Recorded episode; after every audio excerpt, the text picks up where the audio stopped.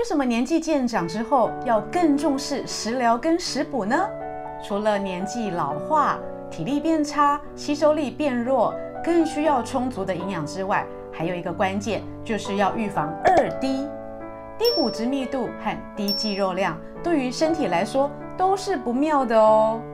我们常说老人怕跌倒，一摔恐怕就出大事。而我们在很在意骨质疏松的同时，是否还忘了另一个关键因素，就是肌少症呢？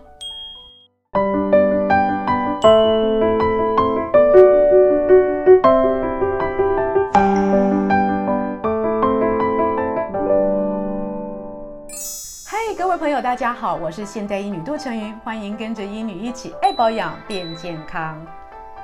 老年人呢，除了要预防三高，更要预防二低。三高是什么？我们在担心我们血压太高、血脂太高、血糖太高的同时呢，更要好好的注意有没有二低的现象产生。骨质疏松、肌肉变少，都是很危险的因子哦。而骨质疏松呢，常常也会伴随着肌肉量的减少。两者合并发作的时候，对于身体可就大事不妙。这个骨肌减少症候群要怎么样才能知道它有没有影响到你的健康呢？其实随着我们的年纪渐长呢，本来肌肉量的流失就很正常。人在过了三十岁以后呢，每十年就会降低肌肉量百分之八。所以呢，到了六十岁的时候，可想而知呢，我们身体上的肌肉量呢会减少四到九公斤哦。那这个四到九公斤到底有多少的影响呢？来，让我们看看哦。当这四到九公斤的肌肉量流失之后呢，就会让我们的老年人平均呢有百分之十到二十五的人呢患有肌少症，而这个肌少症呢很容易造成我们跌倒啊。骨折，而跌倒骨折后呢，就会造成我们的生活失能的风险。另外呢，疲倦、虚弱，还有呢，身体的代谢差，脂肪变多，又导致我们的代谢失调，造成我们的心血管的疾病风险会上升。所以不要小看哦，这个肌肉量的流失哦，其实对我们身体呢有很潜在的风险存在。而这个肌肉量的流失呢，常常都是自我不易察觉的。所以呢，它对健康造成的危险程度呢，也就会变得非常重要了。其实肌少症的进程缓慢哦，当你如果有注意到，诶，我怎么现在走路呢，越来越没有力气，走一段路就会发抖，身体呈现虚弱的状况，这个时候就要去找医生好好做检查喽。到底这个肌少症是什么呢？主要指的是因为肌肉量减少。合并肌肉的力量跟协调性的丧失，而这个肌少症呢，不只发生在老年人和老化的身体的身上呢，对于有患慢性病、急性病呢，或者是营养不良、缺乏运动的人，也有可能有肌少症哦。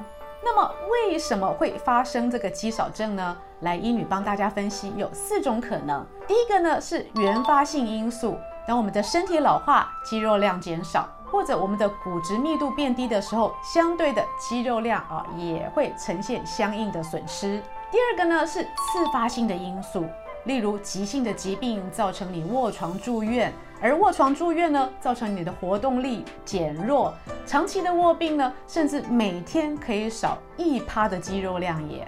第三个呢，就是重大疾病啊，像癌症、慢性病等等。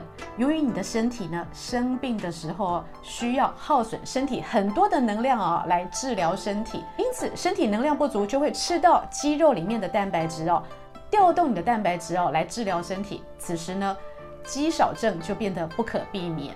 而第四个原因呢，就是营养不足或者是缺乏运动。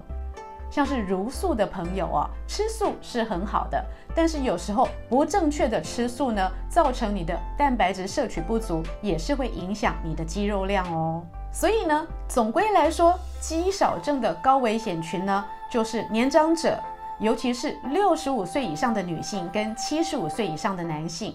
为什么女生发现肌少症的年龄会提前呢？主要女生的肌肉量呢，本来天生就比男生低，因此呢。六十五岁以上的女性更需要注意。此外呢，患有重大疾病、缺乏运动、缺乏营养，以及呢有在用药的朋友，像是长期需要类固醇的服用呢，也会影响你的肌肉的生成。那么肌少症可以自我检测并早期发现吗？其实是可以的。当你发现呢，你很容易腿软啊、哦，走路一段小小的距离呢，就会觉得走不动。